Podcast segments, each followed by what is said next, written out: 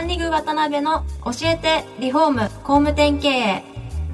この番組はリフォーム工務店業界に特化した経営コンサルティング事業を手掛ける株式会社ランリグの代表渡辺翔一が住宅業界の経営者や幹部の方を毎回ゲストにお招きし業界の様々なことについてお聞きしていく番組です。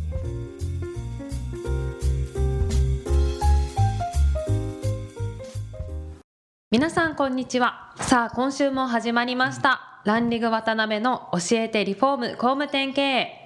第112回目アシスタントの牛久保です。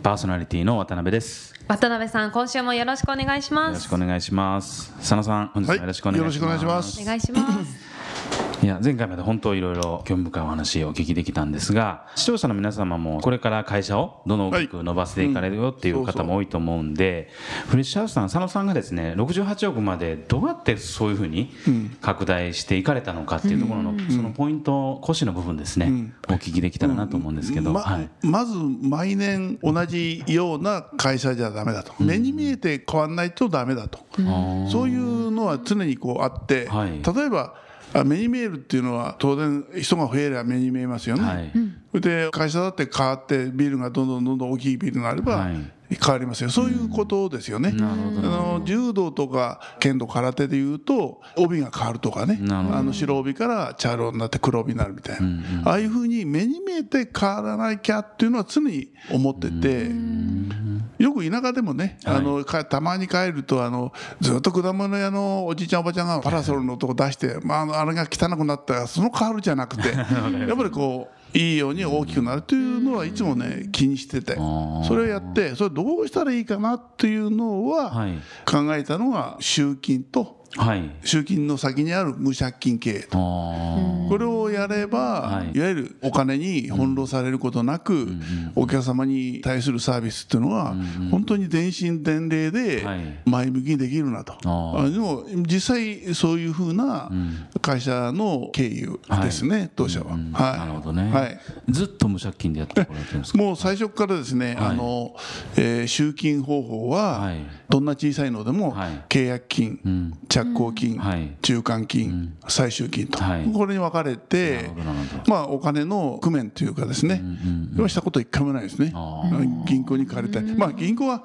天気の時傘を貸したがるんで、もうそれは借りてよ借りていいつも来てたんだけど、そうでしょうね。あのそれはもう全くなくて、うん。あのそういう面で大体こういう建築業っていうのは借金が多いらしいんだけど、はい。ほとんどの社長さんはその借金のために1か月をその銀行回りとかね、はい。そういうのに費やすらしいんだけど、もう私の場合はそういう面ではあのしっかりと集金してたんで、はい。全く銀行回り創業からずっと一回もですね、やったこともないし、ほとんど100%お客さんにあこうやったらきっと受けるなとか、なるほど。こうやったらきっと喜ばれ喜ばれるなとか、こういうイベントがいいんじゃないかとか、そればっかこう考えた社長時代でしたね。はい。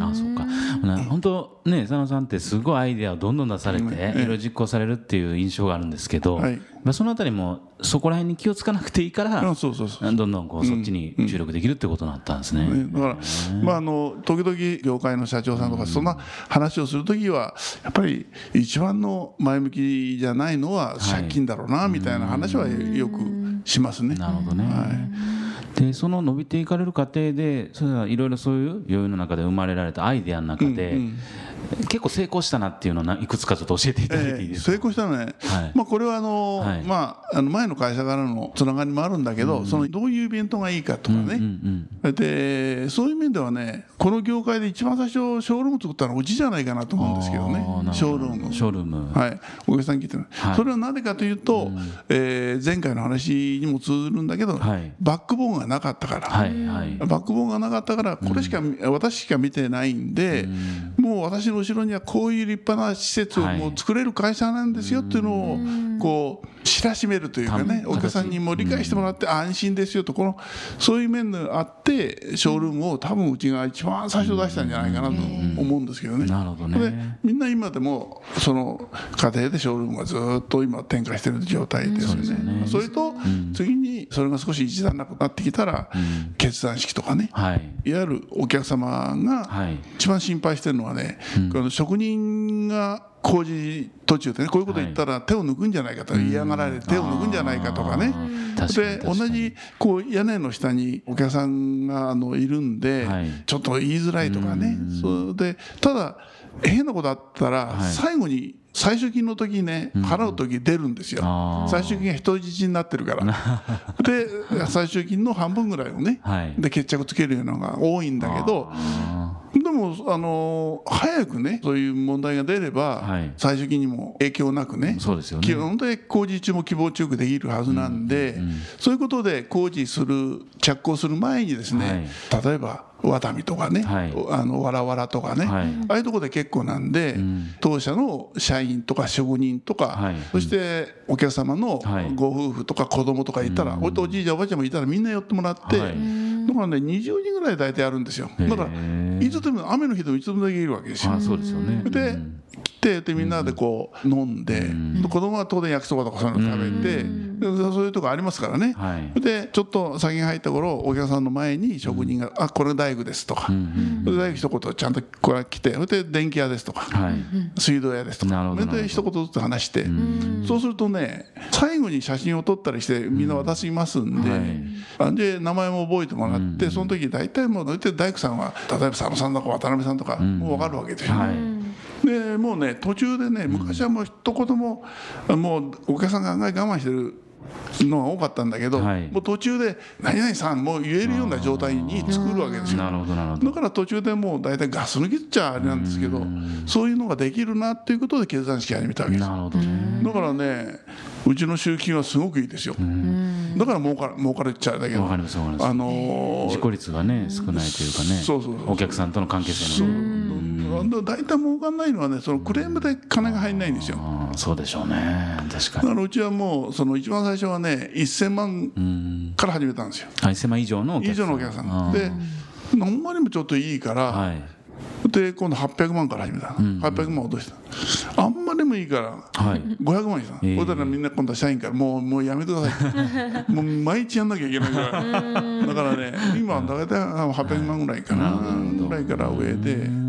でみんなこうやるんで、はい、そこでもね私がマジシャンを始めて 決断式の時マジマジックやれと。なるほどなるほど。でそれから始まったの。でもう社員にはだからこの仕事だなと思って、マジックのやり方全部教えてるんですよ。お客さん飲んだ時こうやれば面白いよみたいな。なるほどなるほど。お互い受けるようになって。ほな一番初めも関係性作っといて、うん、やっぱりそこでいろいろスムーズに進むようにするっていうことなんですね。だからね、うん、それだけやるだけでもねそれまでね、はい。あの職人ってのは怖いもんだっていうお客さんはね。イメージありますよね。でもう黙って難しいもんだっていうのがあって、はい、まあ、確かにちょそういうのもいるんだけど、でもあんまり人はみんないいんで顔が悪いだけで、顔が悪いだけで 一緒にこう酒を飲んで話すれば、もう本当落ち着けるんですよ。なるほどなるほど。この場をぜひねそういうことで取ろうと。で次の日なんてあのもう子供だって大工さんに「何々さん」とかもう言うようになるんだから、それがやっぱりねその場ですね。うんうんうんやっぱりそういうのを始められて、うん、もちろんそういうこう回収がちゃんとできるようになったとか、うん、いろんなそうそうそうそう。他にも例えば紹介とか。紹介出るんですよ。出ますよねでみんなでこう写真を撮って色紙にして渡すでしょ、はい、でお客さんがその色紙やなんかを、あの玄関のとこに大体貼ってくれるんですよ、はい、置いておいてくれるんですそれで友達が来て「何これ?」みたいな「フレッシュハウスえどうしたの?」みたいな。確かにどこでやったのよみたいな。なかなかいい大工さん。よこの怖い顔してるけどみたいな。紹介してるの。で紹介率も高いですよなるほどね。そっか。あとはそのやっぱり佐野さんのところって人材にすごい力を入れられてるなっていうのがものすごい印象としてあるんですけど。そのあたり何かこう政策の中で、これはやっといた方がいいで皆さんっていうのが、うん、人材はね、まあ、みんな人材だと思う。最後は人だろうと思うんですけどね、まあ、人物金ってね企業の三元素人物金って言いますけど、まあ、うちはもう人人人です。これでいこうと。全部人人人。なるほどもう人しかないみたいな感じで、まあ、それはもう文化っていうか DNA っていうか、そこでまあ多分みんな染み込んでると思うんで何しろね明るい。あ社員さんが。社員が明るい。もうこれはもうだからねトップになる人はね、やっぱり明るくなきゃダメだなと、朝ねおはようっつっても、こう生きて、こうなーっていうのをね、でやっぱり人こでつながるかもわかんないけど、はい。当社の場合はあの管理職になれば、はい。例えばショールームの、ね、各店の頭にななればね、はい。所長になればあのトイレ相談することになってるわけですよ。あトイレ当番トイレ当番へだから本社の、はい。本社も私がずっとトイレやってるんですよ。あそうなんですか。今はもう相談役になったから今社長がやってますけどね。あ中村がやってますけど。で社員にこの4月からねトイレ当番だよって言ってもやっぱり喜ぶわけですよ。はいはいはいはい必ず毎朝あのトイレは管理職がやらなきゃいけないと。すごいそういうことシステムでまあ本社の場合はね昔はね私がやって常務がやってっていうことで、今常務が社長になったんでで今社長がやって私時々しか行けないから今ね、そういう面でやっぱりそのことをやってるんでただただね、あの行動的にも、はい。やっぱりお客様が来てトイレ使ってどうだろうってそこまで考えさせないと、こんな汚いようなトイレは嫌だろうなみたいな。はいはいはいはい。そういうのは基本的にこうちゃんと整えてる会社じゃないとお客さん見抜きますからね。まあそうですよね確かに。一番。で我々も綺麗なトイレ行くと安心するじゃないですか、あこれちゃんとしてるなとか、玄関が綺麗とか、はい。確かに。それは基本の基本ですよ。なるほどねやっぱりその上になればなるほどそういうのを大事にせなあかんでっていうところの思いがもちろんある。そうそう。だから、あの基本的にもあもう明るくするのは当たり前だけど、はい。そのトイレも綺麗にするのもやっぱり我々がちゃんとやんないと。はい。でだから多分社長が当社に来た時もみんな立って挨拶したと思うんですけど、ですよね。それはもう当たり前のことというような。ね。はい。ですけどその僕もフレッシュハウスさんにお伺いした時思ったんですけど別にそれを無理やりやらされてるって感じがないじゃないですか、はいはいはいあれってやっぱり社員さんの仲が良かったりとか、多分すると思うんですけど、社風が良かったりとか、そのあたりって具体的に何かこうえ仕掛けというか働きかけとかされてるんですか、仕掛けはないけどね、仕掛けはないけど、まあ、私はあの、うん、暗案外暗暗いのは好まないんで、いつもあこうやったら受けるかなみたいな。お客さんがちょっと先に来てクレーム言って帰ったらちょっと暗くなってるからでそういう時を笑わせるようなまあ、落ち見ですから。あとはあれですよね社員さんの飲み会を、コミュニケーションをええ。促進されたりとか。そうあの、まあ、今どうなってるか分かんないけど私がついこの間までね、やったのはもう何しろ年2回はあの同期でやってくれと、同期で、はい、で同期のそれやったら半分出してやると会社で。ああなるほどね、ノミニケーション半分。で平塚が本社の時はですねあのそこで毎週火曜日にはい。全国から集まって、そこで寮に泊まり込みで、はい。料理を作って、はい。みんなでこうその6人か7人ぐらいかな、はい。集まってそしてその話を料理を作らして、はい。そして最終的にはこう写真やなんか撮って1年を通じて優勝者決めるんですけどねうまかったとかまあそれであの私がその品評者で。はいはい必ず私とか女房とか役員があと2人ぐらい呼ばれて、はい。でそこでこうみんなでこうテーブル囲んでこううまいなとかまずいなとか そういう話をしながら。あそういう雰囲気がずっと残っていると思いますけどね。ね。うんあとは本当社員旅行に海外行かれたりとかあそうそう。それこそイベント社内のイベントやられたり多分そうそう。いう取り組みは普通の会社に相当やられてるんちゃうかなと思うんですけどそうね。ですねやってると社員旅行もねね。えー、と2000年ぐらいからもうずっと毎年海外行ってますかそうらね。ですよね。バリとかグアムとか。うんそう今年はなんかタイとか行ってましたけどね。ああいいですね。毎なかなかないですよねそういうのね。で5泊が最高らしいんですよ。5泊。あのその、えー認められるというか税務署税務署そこまでやって。なるほどね、ええ。ーあとはあれですね僕もちょっとやられた時びっくりしたんですけど、はい。なかなかできないこのチーム性みたいな形で一つの案件に向かうっていうことをやられてたと思うんですけど、ええ。それこそ評価制度も変えなきゃいけないしいろんなことをねやらなきゃいけない中でどうやってそれって実現これはねチーム性はねやっぱりこういう会社だから、はい。もう昔はね昔っていうか私が病気をね、はい。もうする前まではもう本当に10人入ったら大体2 3 0人辞めてやったような会社なんですよ。もう入ってる辞めるのが多かった。なるほどなるほど、うん、そんなこともあって、はい。そしてあのやっぱり優秀な人が辞めると、もう成績もすぐこうダウンしちゃうしっていうこともあって、やっぱりこうみんな安心してさっきの社員旅行行ってもですね、え個人の仕事だった場合はお客さんがかけてくるわけですよ、まあ、電話でね。これどうなのあんなどうなよね。の。全部休んでる暇ないわけですよ、ですよね。うん。でもねこれ事務船してにもう2年経ちますけど、今はね旅行に行ってもですね、追っかけてこないんですよ。チームだから。チームでやってるんで、ん。でもこれに至るまでね相当大変でしたよ、うん。そうでしょうね。だから一長一短にはなかなかできないですね、みんなチーム制に導入してるって言ったってね、評価制度とかはい。休みとか、やっぱり評価っていうのは、誰を評価するかっていうことで、でプライドありますからね。そうですよね。確かに。だからみんなこのみんな俺も俺はこれだけの評価が欲しいっていう、でもやっぱりそういうところでちゃんとした評価っていうのをねこれがもう非常に難しかったんですけどこれは非常にもうみんなうまくいってて。なるほどね。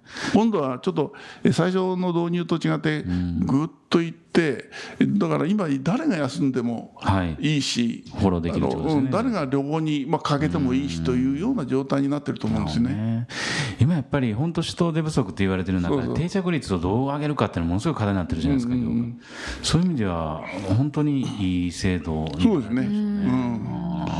すごいもう俺一人でやるっていう人にはちょっと無理あなー。あれかもわかんないですけどみんなでねやっていこうっていうにはいいです。ね。もうだ昔はね優秀なやつでなればなるほど、今はお金とかね、いっぱい取ってるけどこれが10年先どうなんだろうっていう考えばっかりですよ。そう。でしょうね、で今の状態だったら、まあそれは今度は評価もありますから、はい。能力がある人だったらちゃんと評価もしてるし、だそういう面ではねそんな心配がなくなったと思いますよ。あのこの将来的な。だから、は定着率もだんだんだんだん上がってきてると思いますけどね。なるほどね。ね。いやーありがとうございます。おそらく本当佐野さんがねそこまで大きくされてこられた中でもっともっといろんなポイントってあると思うんですけど、もし番組をお聞きの視聴者の中でもっとここら辺聞きたかったんやっていうのがあれば、あのホームページとかから問い合わせいただければ、直接ちょっとお聞きしてお知らせしたいと思いますんで。何でもお知らせします。はい、よろしくお願いします。はい。はい、はい、えーそれでは本日もお時間が来てしまいました。佐野さん来週もよろしくお願いいたします、はい。どうもありがとうございます。ありがとうございます。た。今回もランリグ渡辺の教えてリフォーム工務店経営をお聞きいただきありがとうございました。番組では渡辺や住宅業界の経営者幹部の方へのご質問を募集しています。ウェブサイトランリグにあるお問い合わせフォームよりお申し込みください。お待ちしています。